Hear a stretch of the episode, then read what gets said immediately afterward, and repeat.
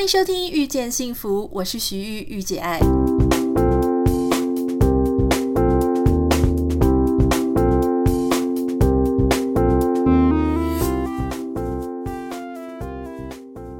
欢迎收听这一集的节目，我是徐玉玉姐爱。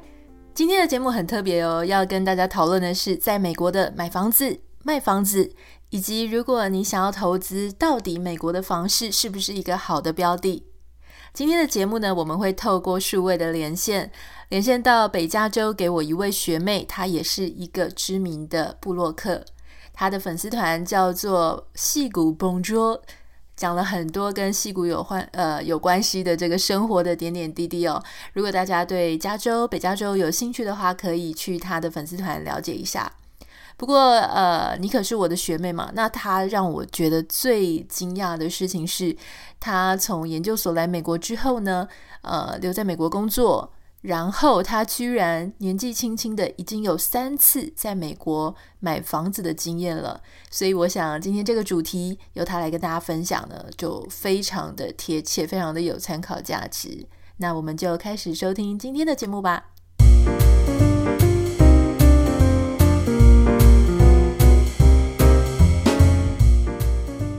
尼可，我知道你在美国有三次买房子的经验，是这样，因为很多人想要在美国买房子，不管是自住还是投资。我想先问你，你觉得在美国买房子投资租给别人，这是一个好的选项吗？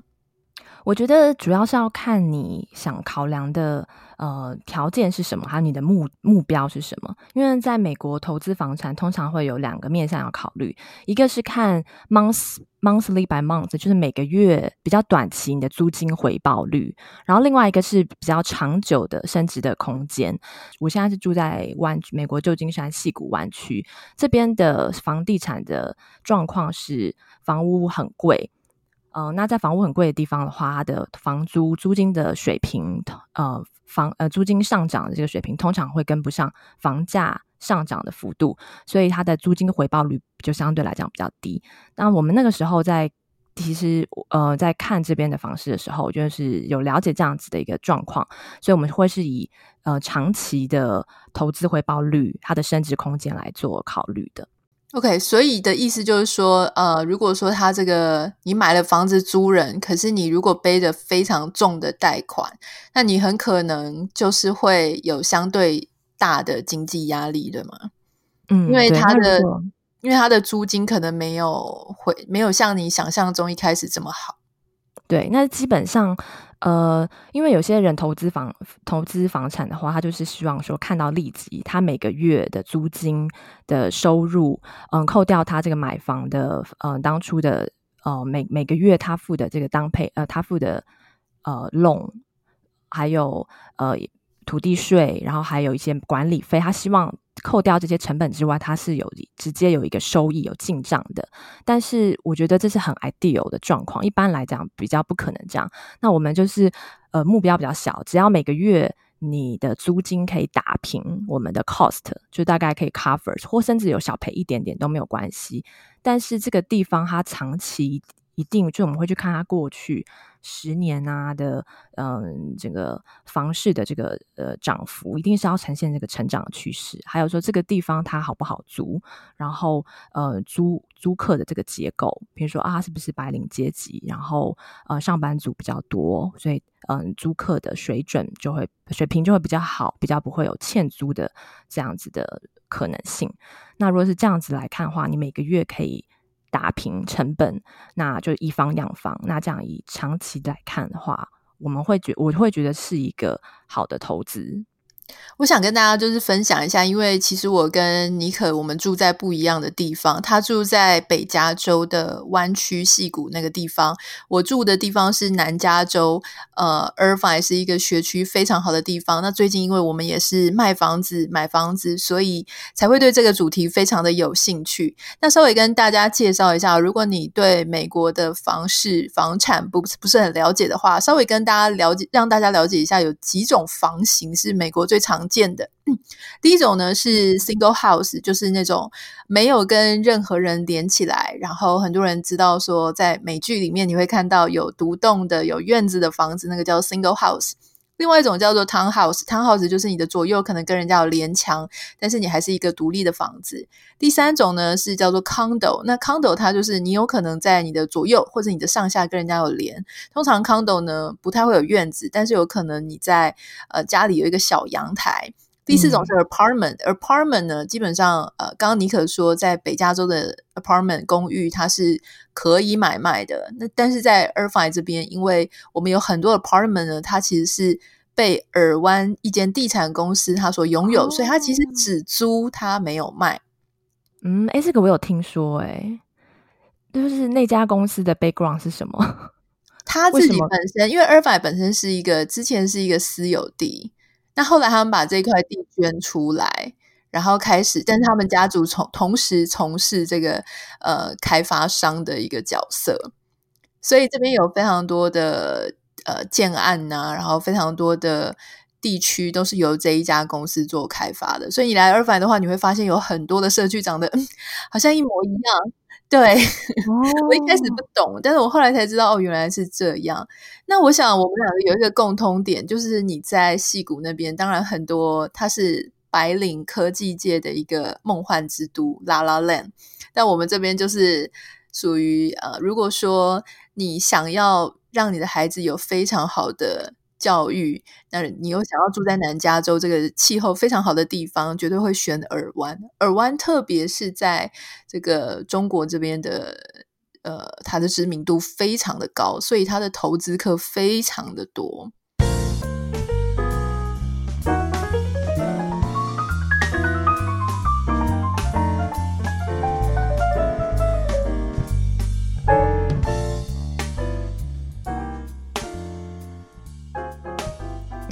那我想刚刚提到，就是说，呃，他租房子是不是一个好的投资？其实我觉得也要看了，因为其实美国这边它有一个规定，就是你买了房子之后两年不能转卖，如果你两年内转卖的话，你就会被当成投资房，所以你的税就会很高。但是两三年，我觉得那是短线交易。通常美国好像，嗯，可能在旧金山或者纽约的某些区域，它的涨幅空间可以在两三年之内。比较有一个急剧的涨幅，这样子他，他、呃卖买家才会在短期之内卖掉。因为如果太短，在短线你做，我觉得美国不是不是一个适合炒房的一个地方。某种程度上，因为它的短期之间的涨幅不会那么大，那你在那么短的时间就卖掉，你当初你付的那个土地税，可能 都还没有还没有办法完全拿回来。嗯，就是这个投资报酬就是这样算一下就不太划算。通常像是我知道，嗯，湾区这边的话，我们是以十年是一个轮回，大概十年的话，平均房价会翻一倍，一倍呀、啊嗯？你是说你原本可能买呃，假设一百万美金，然后十年后就两百万了？对，大概是这样。Wow. 但是有你是要看区域啦，就是好好学区的话，它可能甚至呃超过一倍。那有些地方可能是七八成，这样平均值的话大概是一倍。那是像是 Irvine 啊，还有。啊、洛杉矶 LA 那附近的状况大概是怎么样呢？呃，我们这边其实你刚刚有提到，就是说，呃，它是不是一个好学区，会影响很多。因为我想，我们这边跟你们那边一样，就是我们的外来移民很多。那这边的外来移民跟你们那边外来移民，应该都是那种所谓的高科技产业移民，也就是说，其实钱蛮多的。那这些呃，来自不管是台湾啊、大陆啊、日本、韩国、印度这些爸爸在爸爸或妈妈在从事高科技产业的这一些白领精英，他们其实非常重视教育的。他其实拼了命的来这边，除了是为了为了是在大公司任职之外，也是希望让他的下一代能够有更好的教育机会。所以他们买房子绝对选学区，就是会造成说。其实美国这边当地的白人，加州这边当地白人，他对学区就还好，他们比较喜欢。呃，买房子的时候买在那种有 view 的地方，例如说有大片的、嗯、对大片的草原，或者说你家的院子要很大，或是看得到海景的地方。可是亚洲人呢，嗯、呃，就是这些外来移民其实比较喜欢买在那种学区跟交通方便的。就像我，其实我后来有分享一些我买房子的经验，所以我的粉丝团里面就有非常多住在美国的华人会问我说：“诶，他也想要希望。”我可以介绍他我的中介，然后顺便问我，就是说，哎，他们呃要怎么样找房子？我就问说，哎，那你找房子的 priority 是什么？像我自己，我就会希望我可以有 view，然后我希望房子要够大，然后因为 Irvine 的房子真的很贵，就是相比。不能跟你们那边比啊！你们那边比，你们那边是最贵最贵。但是以全美来讲，也算是前几名的。对，它也算是。老实说，我觉得它的房价跟台北是差不多的，就是台北真的房价非常贵哈。所以我们那时候在找，就会想要稍微离开 Irvine 这个地方。那可是很多人他来问我的时候，他是希望能够住在高速公路旁边。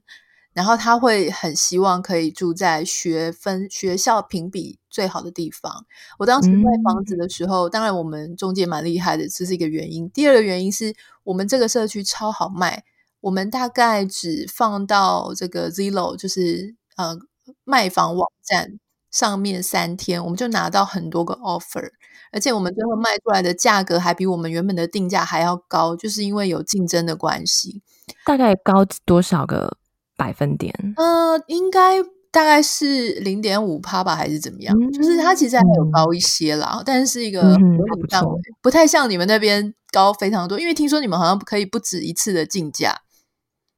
对，就就是我我们第一次买 single family 的时候，就是二零一七年。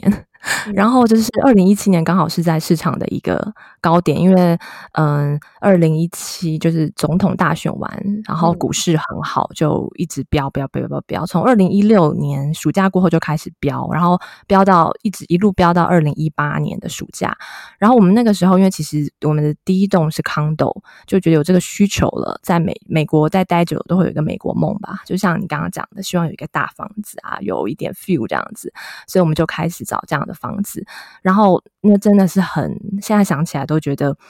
很惊险，因为我们第一次一开始选择地点，就像你刚刚玉姐爱你刚刚说的，我们一开始有考量说，诶，那我们想要买一个是交通方上班很方便的，因为矽谷这边很容易塞车，所以一开始是锁定在雅虎附近的一些区域，那那边其实都是学区，没有没有学区，房子屋况可能也参参差不齐，嗯。但是呢，就非常的贵，都是平均都是要一百万以上，甚至要接近两百万。然后你买了房子之后，买了房子之后还要花，嗯，至少五万到十万去整修。然后我们第一次出价的时候，就马上输给那个 All Cash 的买家。那后来我们就退而求其次，就到一个比较郊区的地方，那学区也还 OK，但是就是因为地地理位置比较相对比较偏远，那竞争者就稍微比较少。但是就算是这样呢，我们第一次出价也是第一次看这种房子也没有买到，然后后来就看了第二栋，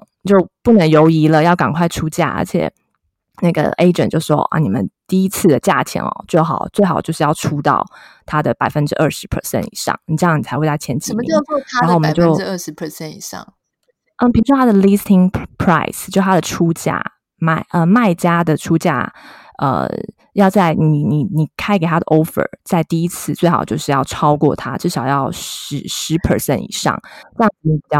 你的意思是说，假设他开价是一百万美金，你就要出到一百一了。所以你不可能，因为因为你知道，在台湾的逻辑是，如果你出一百万美金，我就会跟你说九十万或八十万。然后对，还有还价还价的空间，永远不可能真的用一百万跟你买啊！可是美国的房子真的不是这样，你就是很多人要加价。对，然后尤其这边又是这样有这样子的风气，尤其是前几年，然后后来我们呃，哎出来之后第一轮。第一轮结果初选啊，我们有在好像有在前三名、前五名吧。然后呃，卖方的 agent 就回来跟我们的 agent 说：“哎，就是你们要不要考虑一下？我们要 counter offer，就是哎，要你在在第二轮加价。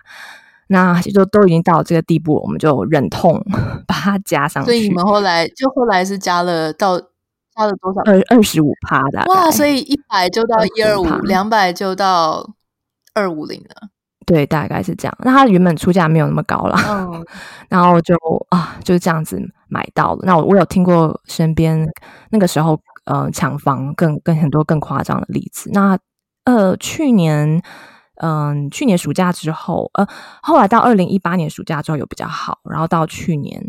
呃年中之后又开始抢房，然后到今年因为疫情的关系，所以整个是有进入重整期。我想跟大家分享一下，刚刚大家听到尼可在讲说什么，他有遇到 All Cash 的买家这件事情，在我来美国之前，我也觉得非常难以想象，就说。哎，买一栋房子不是买一个包或者买一个车哈，就是你说你买个车一百万台币 cash 那没有什么了不起的。可是主要是你在湾区或者你在加州，你买一个房子差不多就是两千万到六千万中间，因为基本上不太可能什么一千多万了，那可能那个坪数就会非常小，屋况没有那么好。嗯那你你很难想象，怎么有人两千万是 cash 就跟你下去？可是这边这个真的太平常了。那这个有什么好处呢？第一个就是说，如果你这个卖方他其实是因为他要买新房子，所以他需要一笔 down payment，就是他需要一笔头期款，那他就很需要这一笔钱是一定拿得到的。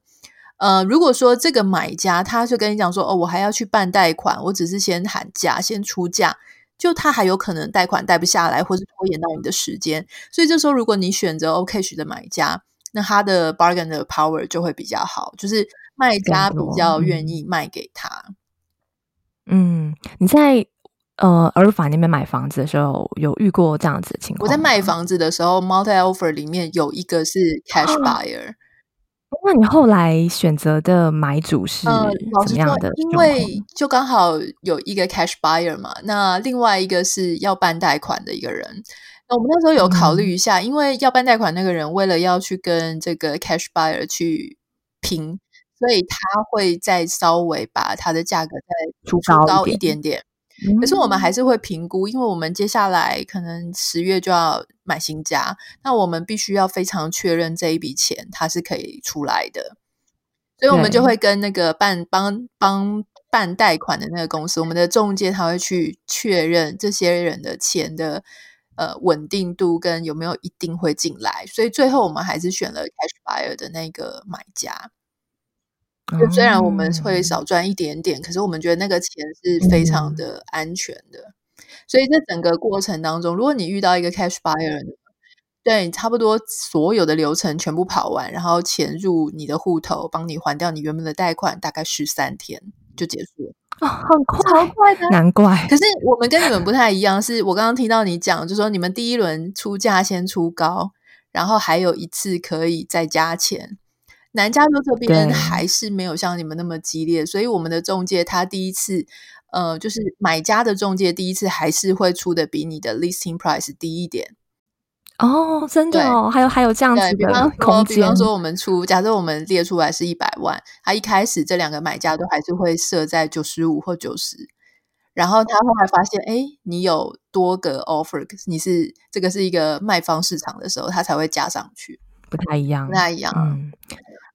那你这次在卖房的过程当中啊，你还有看到什么一些有趣的现象吗？比如说有没有人嗯、呃、私底下来拜访你们，或者是说了解你们的喜好，然后写一封私人的信件给你们之类的？没有。不过平常哦，因为这个是好的学区，所以中介之间的竞争非常激烈。嗯、那呃，其实他们中介来说，他们比较希望能够。呃，找到能够卖的物件，更胜于想要买的人。原因是因为，如果你今天有房子要托他卖，你们之间是必须要签约的。然后这三个月内你都不能换中介，然后他一定就是可以，等于说他只要手上有一笔呃可以卖的房子，这笔钱他几乎是稳赚的，只要他能够把这个房子卖掉。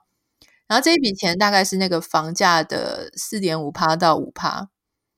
所以它其实不少诶，就是他们的佣金很多，但是当然美国的中介它的文化是非常完整的，就是通常这边他就是会找 home stager 帮你做布置，就是卖房前的布置，然后帮你做摄影啊、拍照啊，然后上网。有些人还会去购买一个网域，比方说你家的地址就会变成你的网址名称，然后让所有的人都可以上去看，然后他会帮你贴到不只是美国的呃售屋网站。他们有一个集中的、嗯、呃集中的系统，就是他只要一贴上那个网站，所有各个大大小小的房仲网全部都会有你的那笔资料。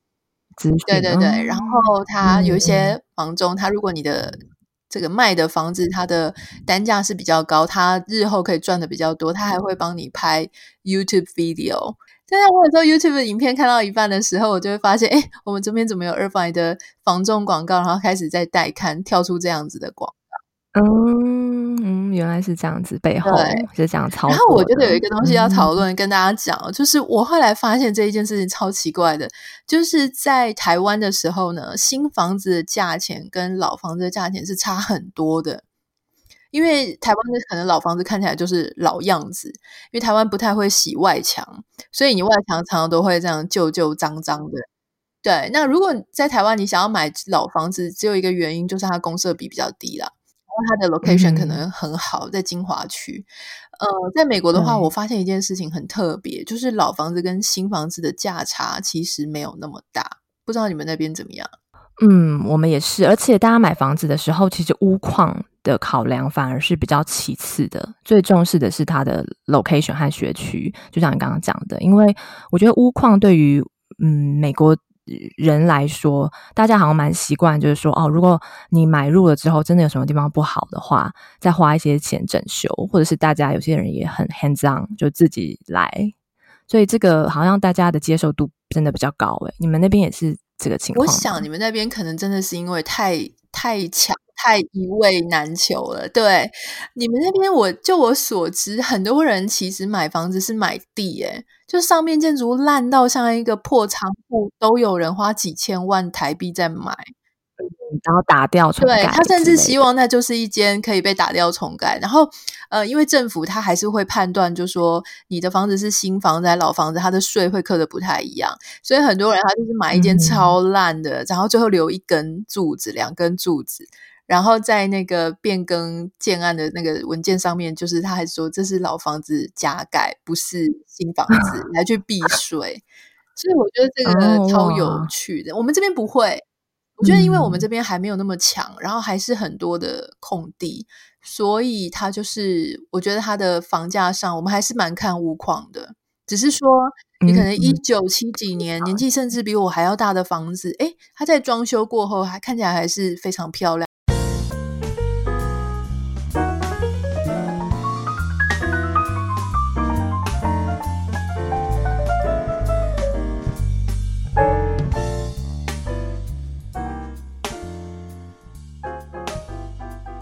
有发现，华人比较不太喜欢买老房子，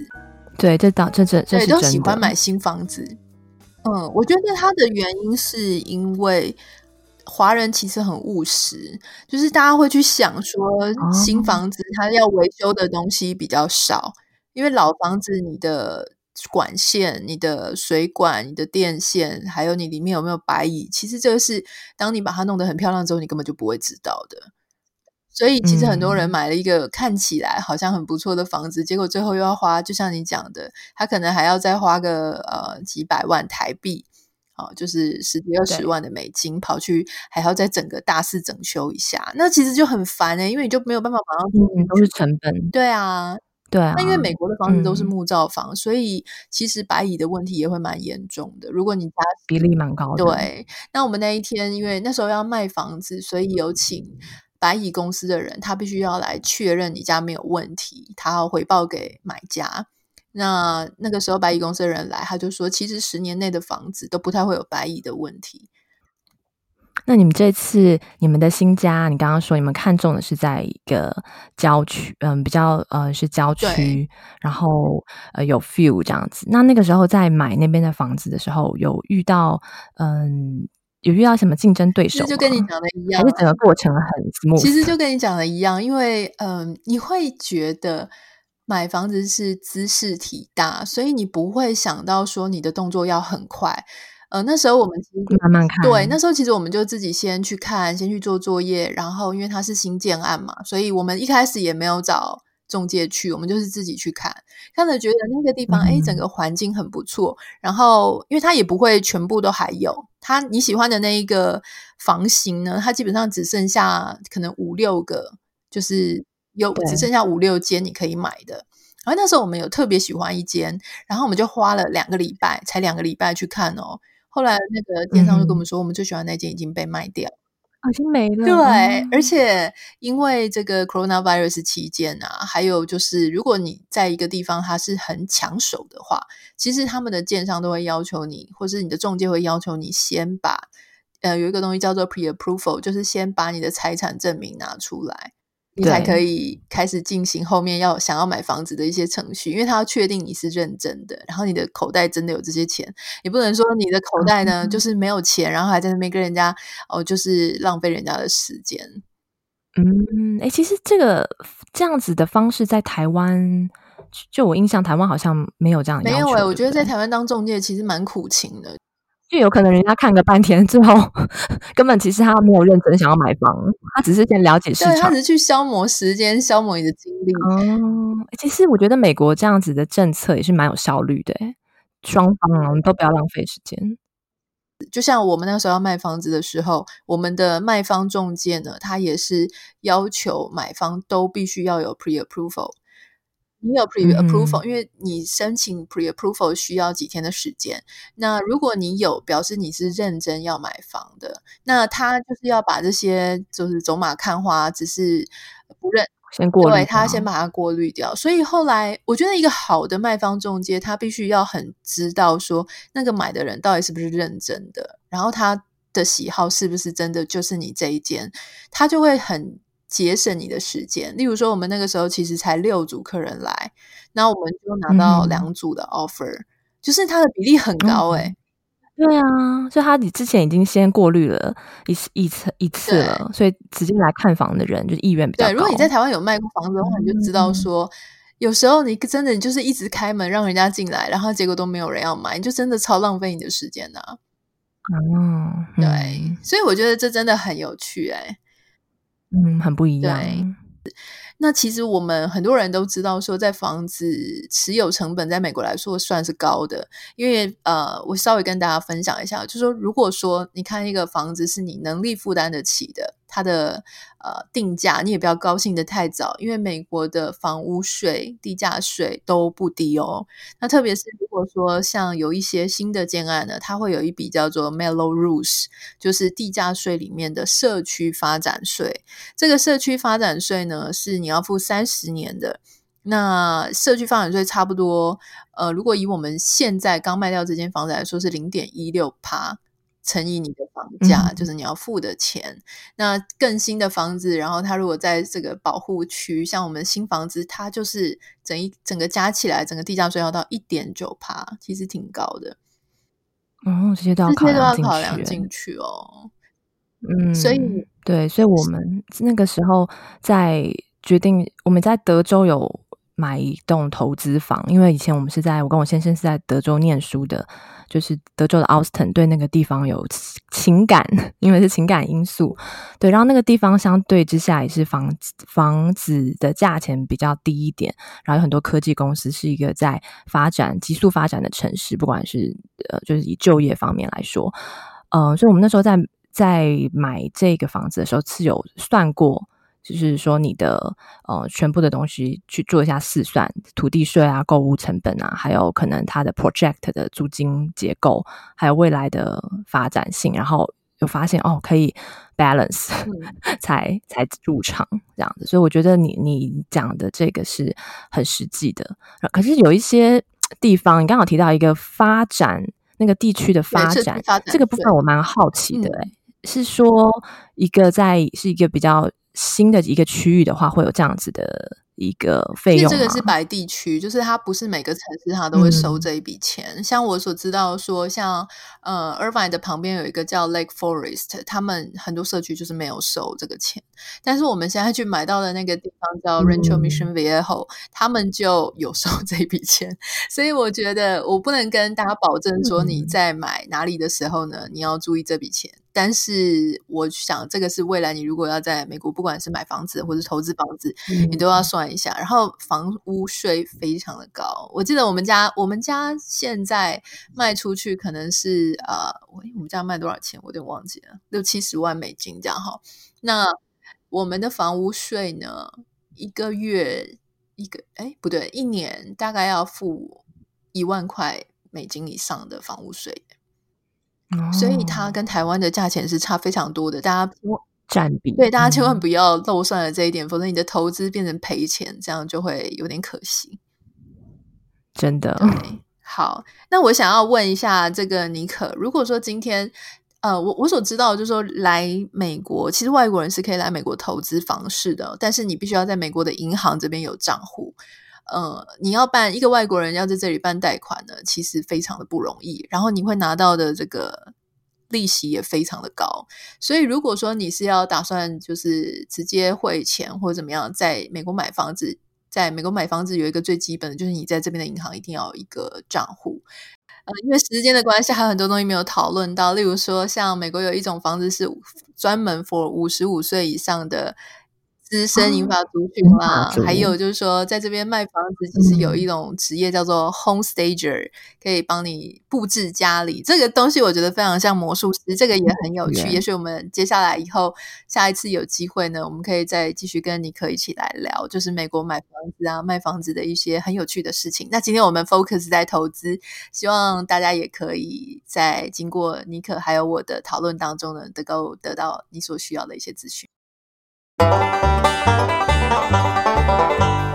在今天的节目结束之前呢，其实要提醒大家两件事情。第一件事情是我的 YouTube channel 已经开战了，请大家上 YouTube 去啊、搜寻徐玉玉姐爱，就可以看到我的频道了。然后麻烦请大家一定要记得订阅、支持、按下小铃铛，这样子你就不会错过更多关于品牌行销、社群经营还有生活管理等相关的内容。